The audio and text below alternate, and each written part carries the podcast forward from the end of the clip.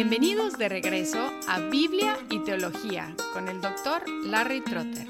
Esperemos disfruten el siguiente episodio.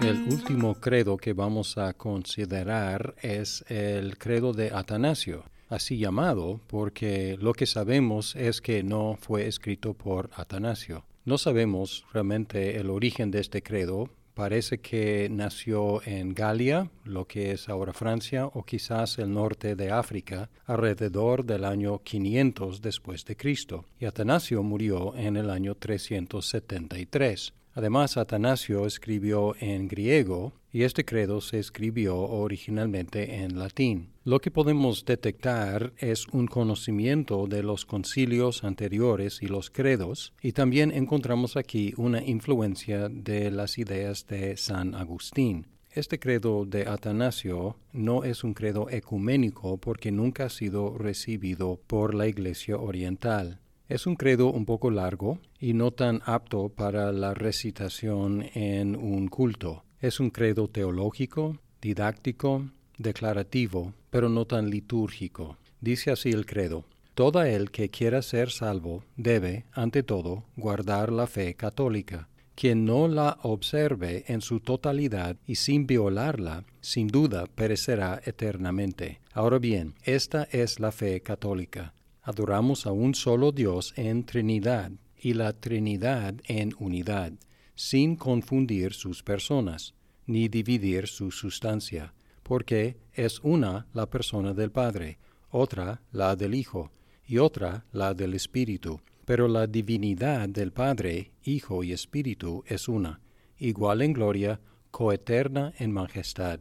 El atributo que tiene el Padre lo tiene el Hijo y también lo tiene el Espíritu Santo. El Padre es increado, el Hijo es increado, el Espíritu es increado. El Padre es infinito, el Hijo es infinito, el Espíritu Santo es infinito. El Padre es eterno, el Hijo es eterno, el Espíritu Santo es eterno. Y sin embargo, no hay tres seres eternos hay solo un ser eterno, como también no hay tres seres increados ni infinitos, sino solo un ser que es increado e infinito. Asimismo, el Padre es todopoderoso, el Hijo es todopoderoso, el Espíritu es todopoderoso, y sin embargo, no hay tres seres todopoderosos, sino un ser que es todopoderoso. Así también el Padre es Dios, el Hijo es Dios, el Espíritu Santo es Dios, y sin embargo no hay tres dioses, sino un solo Dios. Así también el Padre es Señor, el Hijo es Señor, el Espíritu Santo es Señor, y sin embargo no hay tres señores, sino un solo Señor. Porque, así como la verdad cristiana nos obliga a reconocer que cada una de las personas de por sí es Dios y Señor, Así, la religión católica nos prohíbe decir que hay tres dioses o señores. El Padre no fue hecho, ni creado, ni engendrado por nadie. El Hijo tampoco fue hecho o creado, pero sí fue engendrado solo por el Padre. El Espíritu tampoco fue hecho o creado, pero procede del Padre y del Hijo.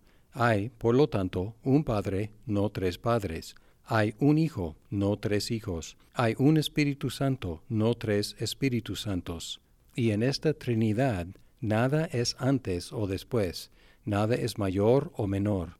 En su totalidad las tres personas son coeternas y coiguales entre sí, de manera que en todo, como quedó dicho antes, debemos adorar su Trinidad en su unidad y su unidad en su Trinidad.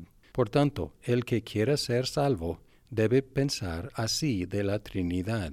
Además, es necesario para la salvación eterna que la persona también crea fielmente en la encarnación de nuestro Señor Jesucristo.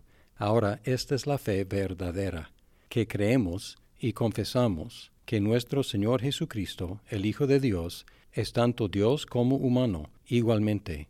Él es Dios de la sustancia del Padre, engendrado antes de todos los siglos, y él es humano, de la sustancia de su madre, nacido dentro del tiempo, plenamente Dios y plenamente hombre, con un alma racional y un cuerpo humano, igual al Padre según su divinidad, inferior al Padre según su humanidad, quien, aunque sea Dios y hombre, sin embargo, no es dos, sino un solo Cristo. Él es uno, no por la conversión de su divinidad en carne, sino por la asunción de la humanidad en Dios. Él es uno, ciertamente, no por confusión de la sustancia, sino por la unidad de su persona, pues así como el alma racional y el cuerpo es un solo humano, así Dios y hombre es un solo Cristo. Él sufrió por nuestra salvación, Él descendió al infierno, Él resucitó de entre los muertos, Él ascendió al cielo, Él está sentado a la diestra del Padre, de donde ha de venir a juzgar a los vivos y a los muertos. A su venida, todos los humanos resucitarán corporalmente y darán cuentas de sus propias obras. Los que han hecho el bien entrarán a la vida eterna, los que han hecho el mal entrarán al fuego eterno. Esta es la fe católica. Uno no puede ser salvo sin creer en esto con firmeza y fidelidad. Ahora podemos ver aquí que hay una explicación de la Trinidad mucho más clara que en los credos.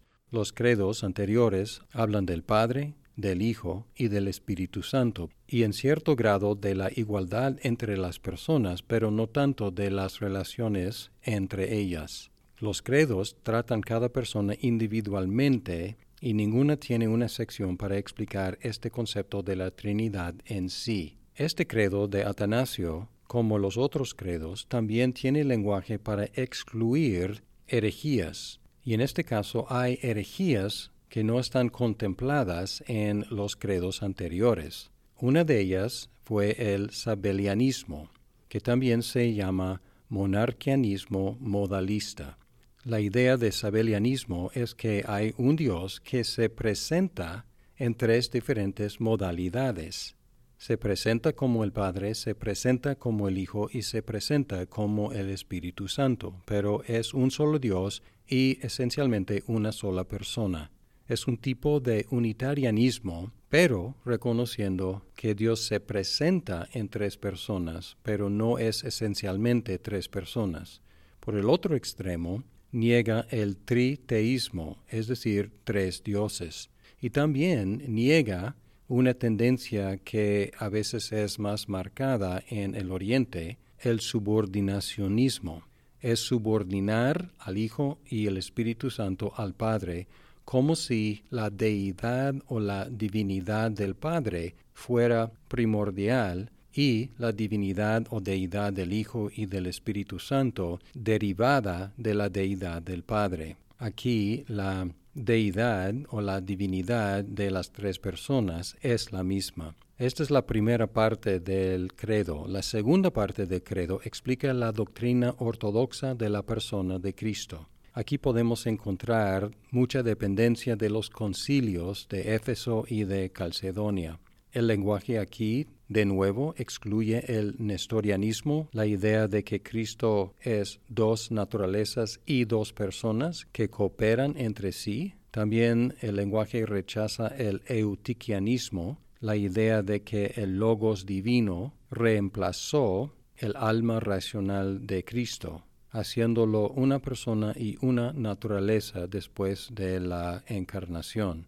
Y en general rechaza otras formas de monofisismo, es decir, una sola naturaleza. Hay una novedad en este credo que es diferente al tono de los otros credos. En los credos anteriores, la sección con anatemas seguía después del credo, no como parte del credo. Aquí este credo tiene una condenación para quien no crea todo lo que está en este credo sobre la Trinidad y sobre las naturalezas y la persona de Cristo. Por lo tanto, el que recita este credo está confesando y está condenando al mismo tiempo, definiendo quién puede ser salvo y quién no lo puede ser.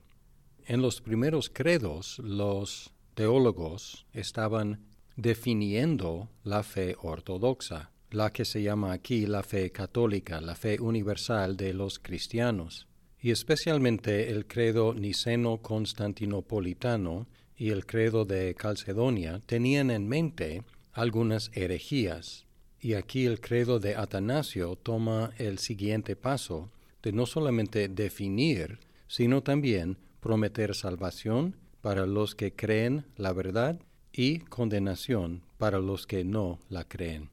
Con el credo de Atanasio terminamos esta serie sobre los credos antiguos de la Iglesia.